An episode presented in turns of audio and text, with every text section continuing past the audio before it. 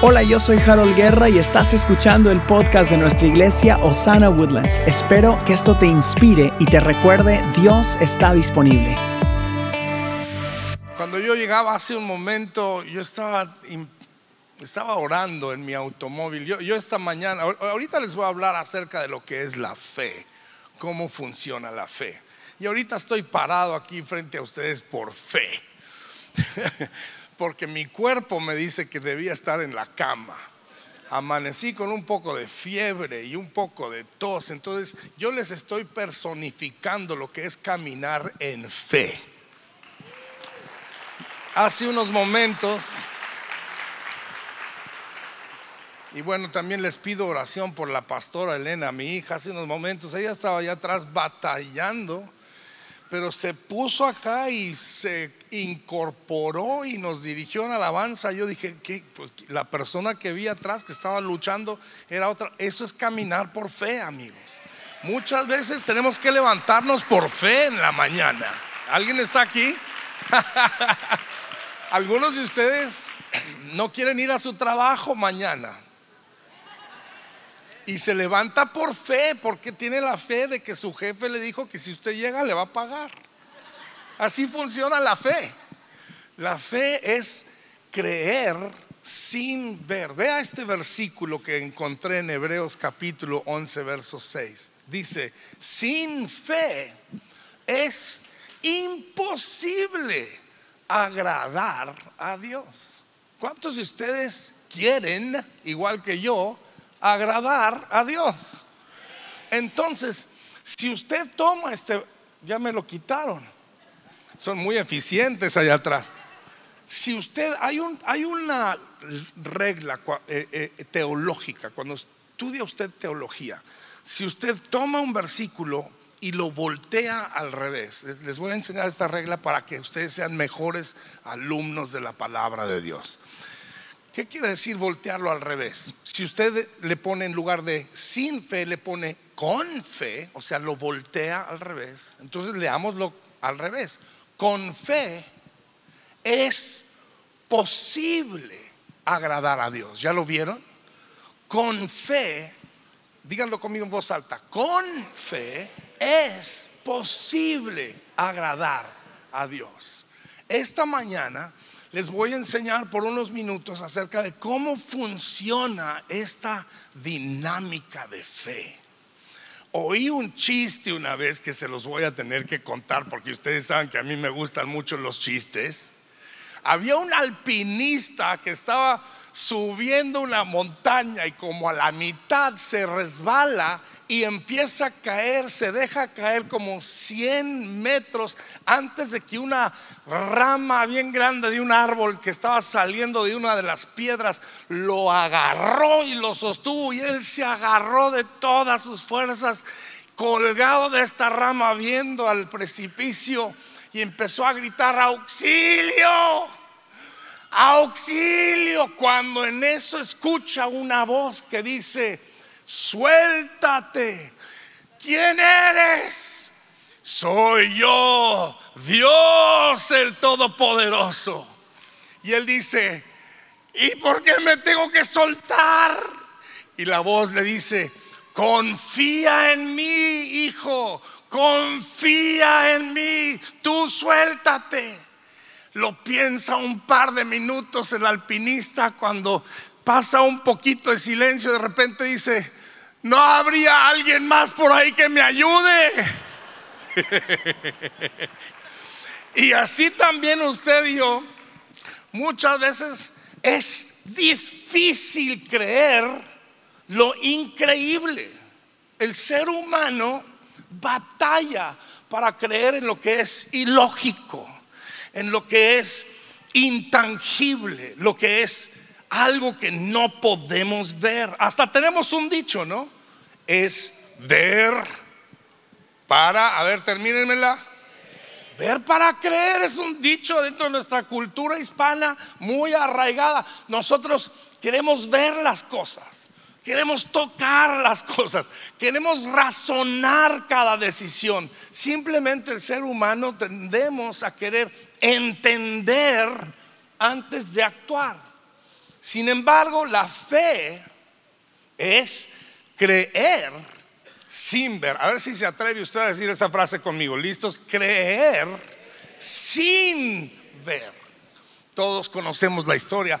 Más o menos a estas alturas, una semana después de la resurrección, uno de los discípulos de Jesús se llama Tomás. ¿Se acuerdan de Tomás? Tomás había andado por ahí diciendo que se le hacía difícil creer que Jesús había resucitado. Ahora, muchos ya habían visto a Jesús. La Biblia dice que cientos de personas fueron testigos oculares de que habían visto a Jesús después de su resurrección. Muchos de los discípulos ya lo habían visto. Pero Tomás decía, hasta que yo no pueda ver sus llagas y poner mis manos en sus llagas y poner mis manos donde le clavaron en la costilla, en el costado, yo no voy a creer. Y él sostuvo su posición. Una tarde estaban todos los discípulos cenando, así es como sé que eran mexicanos, estaban comiendo cuando de repente se le aparece Jesús y al primero con el que quiere hablar, ¿con quién creen que es? Con Tomás. Le dice, Tomás, acá estoy. Mira, ven acá, mi hijo, tócame las llagas, pon tu mano aquí en mi costado. Y dice la Biblia que Tomás se desplomó en la tierra. Dijo, mi Señor y mi Dios. Ahí sí pudo creer. Pero Jesús termina este relato en Juan capítulo 20, verso 29, con una bienaventuranza muy poderosa. Y es una bienaventuranza que nos alcanza a usted y a mí hasta los woodlands del día de hoy. ¿Lo quiere leer conmigo? Dice, bienaventurados los que no vieron y creyeron. ¿Saben de quiénes está hablando ese versículo? De usted, de mí ese versículo es para nosotros el día de hoy. Bienaventurados los que no vieron, pero creyeron. ¿Sabe usted lo que significa esta palabra bienaventurados? Es increíble esta palabra. Significa miles de bendiciones. ¿Cuántos quieren una bendición? ¿Mm?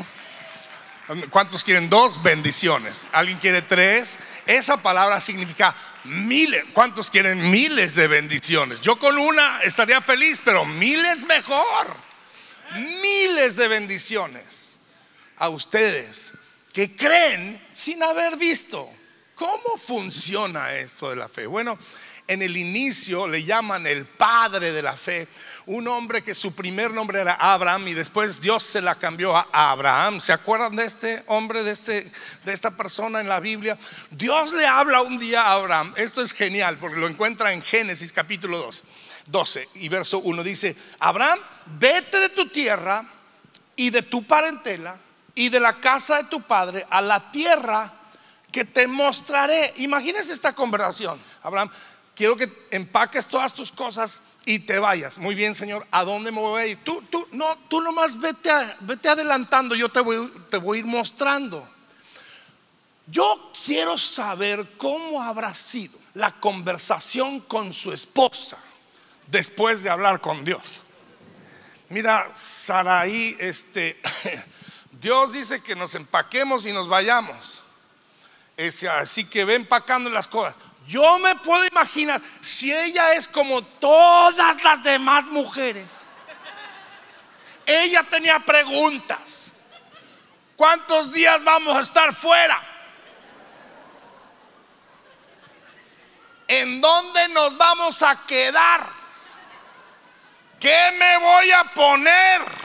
Esa es la pregunta principal. ¿Cómo empaco? ¿Qué le digo a mi mamá? Alguien diga amén. ¿Mm? ¿Cuándo vamos a regresar?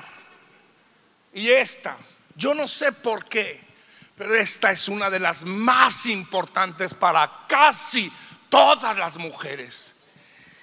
¿Quién se va a encargar de mis plantas?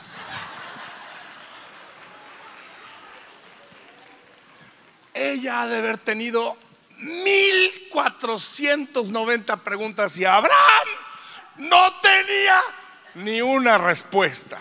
Señora, imagínese estar casado con ese tipo. Algunas están diciendo, estoy casado con ese tipo.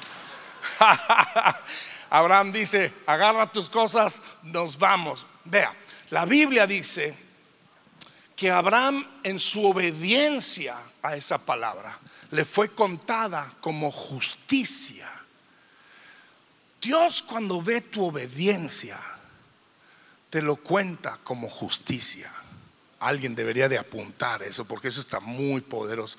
Cuando Dios ve tu obediencia, lo cuenta en tu vida como justicia.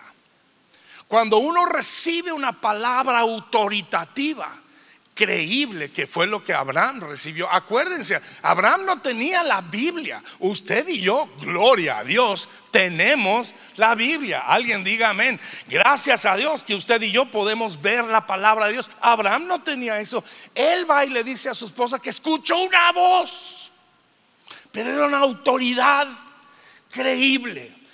Y él empezó a caminar. Amigos, hay algo que quiero que apunten en tu caminar crece tu fe. Ay, Marcos Witt, qué bien estás predicando a pesar de tener tos y fiebre. Qué bien. O sea, me estoy animando porque ninguno de ustedes me está animando esta mañana. Necesito un poquito de agua. ¿Dónde quedó mi... Eh, cuando, cuando, caminamos, gracias, hijo, al caminar, ya lo, ya lo apuntaron, al caminar crecerá tu fe. Algunos de ustedes tienen poco caminando con el Señor. Y algunos de ustedes quieren tremendos milagros. Y los van a tener si es que siguen caminando. ¿Están conmigo? Al seguir caminando, tu fe crece. Es, más o menos como cuando usted sale de viaje. Si usted se quiere ir de aquí por la 45 Norte rumbo a Dallas de noche, sus luces de, su automóvil solo le van a mostrar tantos metros adelante de usted. Usted saliendo de Houston no puede ver Dallas. Sus luces no brillan sobre Dallas, pero conforme usted va avanzando, se va esclareciendo el camino. Así funciona la fe. Hay algunos de ustedes que no entienden por qué algunas cosas están pasando en sus vidas. ¿Quiénes son ustedes? ¿Eh? Muchos, casi todos nosotros. Lo que le quiero decir es, siga caminando y al caminar Dios va a esclarecer muchas cosas y tu fe va a crecer. No abandones el camino sigue. Ah, si van a aplaudir, por favor, ayúdenme, anímenme. Quiero que usted apunte tres cosas que la palabra de Dios hará por usted. Miren, tenemos que entender, nuestra fe crece a través de la palabra de Dios. Dice la palabra en Romanos capítulo 10, verso 1. Así que la fe viene como el resultado de oír el mensaje. Y el mensaje que se oye es la palabra de Cristo. ¿Saben ustedes una buena noticia? Al terminar la reunión del día de hoy, su fe va a haber crecido un poquito más, porque usted vino y se expuso a la palabra de Dios y su fe va a crecer. Así funciona. Ahora, hay tres cosas que hace la palabra de Dios. Número uno, te lava la mente. La palabra de Dios te limpia la mente.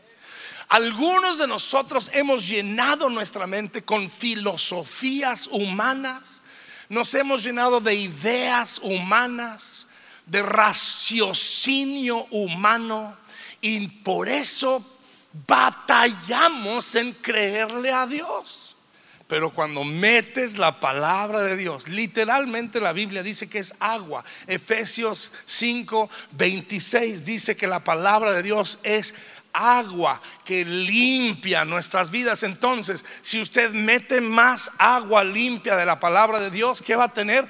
Va a tener una mente limpia, va a tener un espíritu limpio. Métale palabra de Dios a su vida. Cuando yo era niño, una de mis maestras de escuela dominical nos mostró un ejemplo muy bonito. Puso ella un frasco lleno de lodo. Y dijo, muchas veces nuestra vida es como este frasco lleno de lodo. Y luego ella puso una manguera de agua al frasco y nomás dejó que la manguera diera y diera y diera. ¿Sabe qué pasó al ratito? Todos ustedes saben lo que pasó. Al rato porque el agua limpia estaba entre y entre y entre. Al rato todo ese lodo se fue. Algunos de ustedes todavía tienen un poquito de lodo en la cabeza, pero la palabra de Dios la está sacando de a poquito en poquito. Y esas es las buenas nuevas esta mañana. Amén. Número dos. Número dos. La palabra de Dios te da un nuevo vocabulario. Hay algunos de nosotros que necesitamos cambiar nuestro vocabulario. Hemos tenido un vocabulario de derrotados. ¿Cómo está mi hermano? Pues ahí maleándola, ya sabe. Pues cómo está su familia, pues echándole ganas, no queda de otra. Ese vocabulario tan derrotado, ¿verdad? Me duele la espalda, me duelen los brazos. El otro día vi un meme de, de unos hombres, como cuatro amigos viejos, así ya grandes de edad como yo, y estaban y, decía los chicos malos y luego abajo decía malos de los riñones, malos de los pulmones, malos de las rodillas, esos eran los chicos malos. Muchas veces nuestro vocabulario es, pues ya sabe pastor, aquí me duele la cadera, me duele la espalda, me duele la barriga, me duelen los pensamientos. Meta la palabra de Dios a su vocabulario y usted va a empezar a cambiar la manera de hablar y su manera de hablar dictaminará su manera de vivir. Usted necesita aprender cómo está. Yo soy bendecido en el nombre de Jesús. Empezar a hablar el vocabulario de la palabra de Dios. La única forma de empezar a hablar la palabra de Dios es metiendo la palabra de Dios. Vea usted este versículo, Lucas capítulo 6, verso 45. El que es bueno de la bondad que atesora en el corazón produce el bien. Pero el que es malo, de su maldad produce el mal. ¿Por qué? Porque de lo que abunda en el corazón habla la boca. Yo quiero declarar sobre Osana Woodlands que abunda la palabra de Dios, que abunda la fe, que abunda la gracia, que abunda la misericordia, que abunda la abundancia, que abunda la bondad de Dios. Yo declaro en el nombre de Jesús que tu casa está llena, tu alacena está llena, tus hijos son bendecidos, tu futuro es brillante. Yo declaro sobre ti la gloria de Dios misma, sobre tu casa, sobre tu matrimonio, sobre tus hijos, sobre tu esposo, sobre tu esposa, sobre tus finanzas en el nombre de Jesús, sobre tu salud en el nombre de Jesús. Lo declaro sobre ti. Declaro la palabra de Dios en tu boca para que tú empieces a declararlo sobre tu misma vida en el nombre de Jesús. Uh, estoy predicando. Estoy predicando. Yo declaro sanidad sobre mi hija en el nombre de Jesús. Yo declaro sanidad sobre mí en el nombre de Jesús. Yo declaro sanidad sobre cada uno de ustedes. Hay alguien aquí enfermo. Yo siento que Dios está interrumpiendo mi mensaje. Y usted sabe que nos sana burlan si el Espíritu Santo interrumpe el mensaje, le vamos a dar esa oportunidad. Si usted necesita una sanidad en su cuerpo, levante una mano. Yo recibo en el nombre de Jesús sanidad para usted, mi hermana. Sanidad para usted. Sanidad en el nombre de Jesús. Sanidad. Si alguien levantó la mano ahí cerca, usted póngale la mano rápidamente y empiece a declarar sanidad. Declaramos palabra de sanidad, Señor. Declaramos que tu sangre que fue vertida en la cruz del Calvario corre el día de hoy aquí en Osana Woodlands, en, el, en Woodlands High School de Woodlands, Texas. En el nombre de Jesús, Señor, sanidad, sanidad, sanidad, sanidad, sanidad, sanidad, sanidad. La palabra de Dios corre por este auditorio en el nombre de Jesús. Uy, gracias, Señor. Gracias, Señor. Si va a aplaudir, venga, hermano, apláudale duro.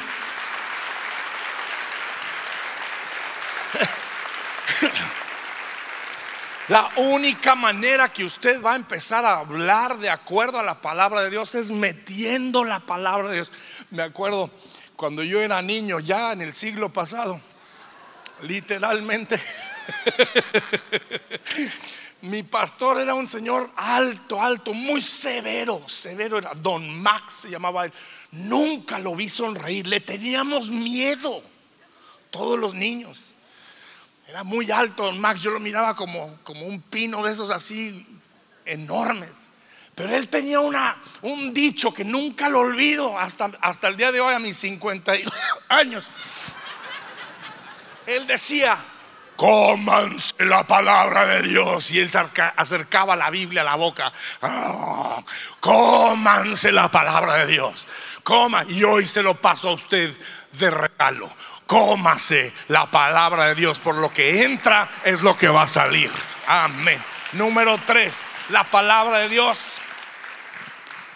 Lo primero que les dije es que nos lava la, la mente, nos lava el coco, casi iba a decir nos lava la mente. Número dos, nos regala un nuevo vocabulario. Número tres, nos regala ojos de fe. ¿Cuántos quieren ver con ojos de fe? Dice segunda los Corintios capítulo 5 verso 7 que no vivimos por la vista, vivimos por la fe. Yo no vivo por lo que veo, yo vivo por lo que veo en los ojos de mi espíritu. Dios tiene cosas en los ojos de nuestro espíritu que Él quiere que usted vea. Él quiere que usted vea que sus hijos van a ser campeones en sus trabajos. Él quiere que vea que yo estoy viendo este lugar lleno de miles de personas que van a venir. Anoche yo soñé con Osana Woodlands. Imagínense, estoy soñando con Osana Woodlands.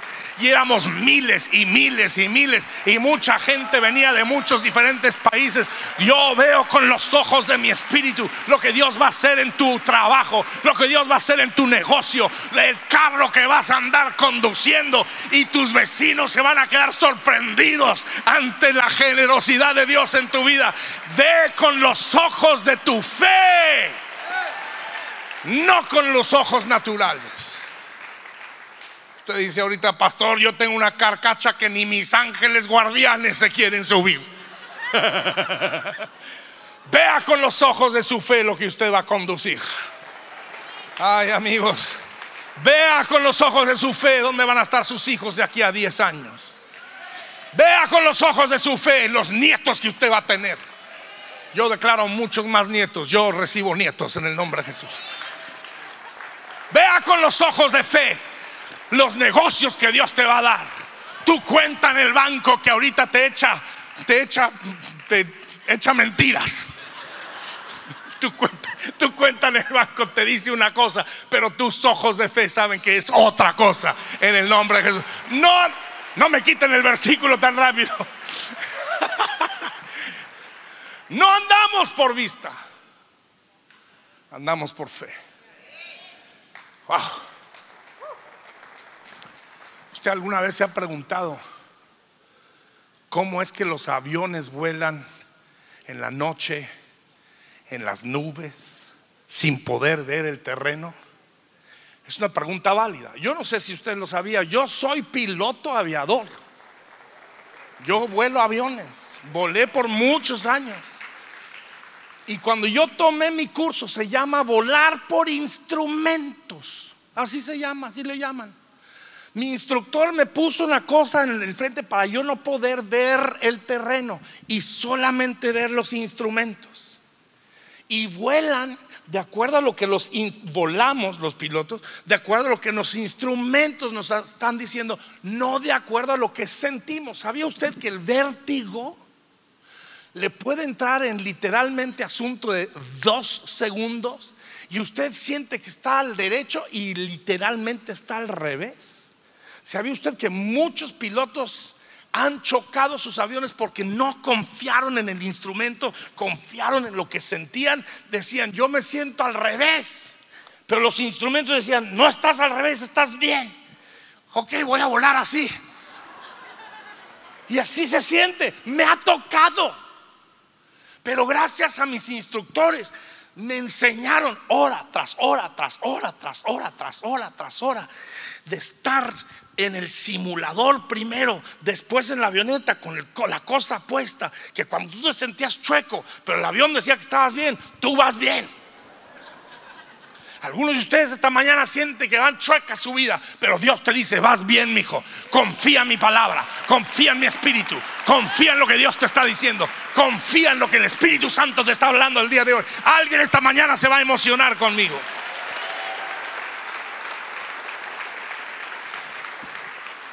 Vuela tu vida. Este es el instrumento, mis amigos. Ven lo que tengo en mi mano, es la palabra de Dios. Este es el quiere por instrumentos, vuele por este. Vuela por esta palabra. Si el diablo dice, tú no eres digno de nada, la palabra dice que Cristo me hizo digno por medio de la cruz del Calvario. El diablo te quiere recordar su, tu pasado, tú recuérdale su futuro de acuerdo a la palabra de Dios. El diablo te quiere recordar tus pecados. Tú recuérdale que Jesucristo, Él cubrió todos tus pecados, borró todos tus pecados en la cruz del Calvario. Por eso necesitas meterte a la palabra de Dios. ¿Cómo vivimos esto? Número uno, practique lo que va, lo que va aprendiendo. Si el pastor Harold nos habla acerca de los diezmos y la ofrenda, practíquelo. Si el pastor nos habla de perdonar a los que nos ofenden, practíquelo. Y vaya, perdone a su suegra. Si usted si usted tiene una de esas personas que son difíciles de amar y el pastor nos predica acerca de amar a los que son difíciles, practíquelo. Ponga por obra la palabra y su fe va a crecer. Se lo garantizo o le regreso su dinero. Practíquelo. Número dos, meta mucha palabra a su mente. ¿Ok? Lea la palabra, memorice la palabra escuche música de alabanza y adoración. Va a tener que apagar a la Paquita, la del barrio, por un ratito. No, porque esa no le está llenando de fe. Alguien dígame. ¿Eh? Va a tener que escuchar a Miel San Marcos, Marcela Gándara y, ¿por qué no? Marcos Witt. Va a tener que escuchar música de alabanza, Elevation Worship, Kilson. Métase y llene su vida de música de alabanza. Algunos de ustedes necesitan apagar ese radio y prender alabanzas. Sobre todo, miren, esta es una palabra y la siento profética también. Si usted tiene enfermedad en su casa, por ejemplo, una enfermedad crónica, alguien que batalla con diabetes, alguien que está batallando con cáncer, préndales 24 horas del día música. En la noche bájele para que puedan dormir todo el mundo, pero déjelo prendido bajito. ¿Saben lo que pasa? A través de la alabanza, tu ambiente es llena de la palabra de Dios. Se llena el ambiente de la palabra de Dios. Y ahí suceden milagros. Número tres. ¿Cuál fue el primero? Practique la palabra de Dios. Número uno, practique la palabra. Número dos, llénese de la palabra de Dios. Número tres, muy importante número tres, proteja su ambiente. Proteja su ambiente. Eso quiere decir que hay veces hay amigos que vienen y están hablando cosas que van en contra de la palabra de Dios. Es tiempo de cerrar, terminar esa fiesta. Amigos, bueno, muchas gracias, que Dios los bendiga. No los corra, nomás despídalos tranquilamente remuévase de situaciones. Que usted está, por ejemplo, en el trabajo y ahí están chismorreando, y es que no sé qué, la, y la Lupe le dijo a la Ramona, y la Ramona le dijo a la Lencha, y la Lencha dijo, no sé qué. Remuévase usted de esa situación. No deje que ese veneno entre a su espíritu. Uy, aquí estoy predicando bien otra vez. Muévase de esa situación, sálgase de esa situación en el nombre de Jesús. No los reprenda. ¿Por qué andan ustedes hablando? La Biblia dice, eso es fariseo. Y de esos hay muchos. usted sea amable con la gente. Usted nomás digan, oigan, con permiso, tengo que, tengo que, invente, tengo que ir al baño. Porque todos tenemos que ir al baño de vez en cuando. Alguno me pregunta, pastor, ¿cuánto tiempo me voy a tardar en ser una persona de fe? Le tengo buenas noticias. ¿Las quieren oír? usted ya es un hombre, una mujer de fe. Usted ya lo es. O yo pensé que se iban a emocionar más que eso. Usted ya es, dígale al que está junto, tú ya eres hombre de, hombre de fe. Tú ya eres un hombre de fe. Y entonces, pastor, ¿cuándo voy a tener más fe? Camine, camine. Llévese este mensaje, escúchelo otra. Tenemos manera que lo puedan escuchar. La página de la iglesia, eso me gusta escuchar. Entre a la página de la iglesia. Qué raro, si eso lo hubieran dicho cuando yo era niño, nadie hubiéramos entendido. Entre a la página de la iglesia. ¿Qué? Haga clic, escucha este mensaje, otra y otra y otra y otra y otra. Llénese de la palabra, ¿ok? Y vas a crecer en tu fe. Vean esto. Esto sentí que Dios me lo mostró anoche que yo estaba reflexionando en esta palabra. ¿Listos? Más palabra, más fe, más victorias. Diga conmigo, más palabra resulta en más fe, lo cual resulta en... Vamos otra vez. Más palabra resulta en y eso resulta en, levante una mano y reciba esta palabra en el nombre de Jesús. Y ahora les voy a dejar tarea. Van a aparecer aquí en, la pantalla para que, para que los puedan grabar. Y si tiene algo que... Les voy a dejar la tarea de aprenderse de memoria tres versículos. Porque si aprende usted de memoria la palabra de Dios, la va a tener lista en su espíritu. ¿Están listos? El primer versículo. Si puedes creer al que cree, algo le es posible. ¿Perdón? O sea, lo leí mal. Déjenlo leo de nuevo. Si puedes creer al que cree casi todo. Le, ¿Perdón? Corríjanme. Lo voy a intentar de nuevo. ¿Listos? Si puedes creer al que cree el 90% de las cosas. Apréndaselo de memoria. Versículo número 2. Rápido, mijo. Todo lo puedo en Cristo que me fortalece. Filipenses 4:13. Y el último, ¿listos? Sin embargo, en todo esto somos más que vencedores por medio de aquel que nos amó. Romanos 8:37. Quiero que ustedes aprendan estos versículos esta semana.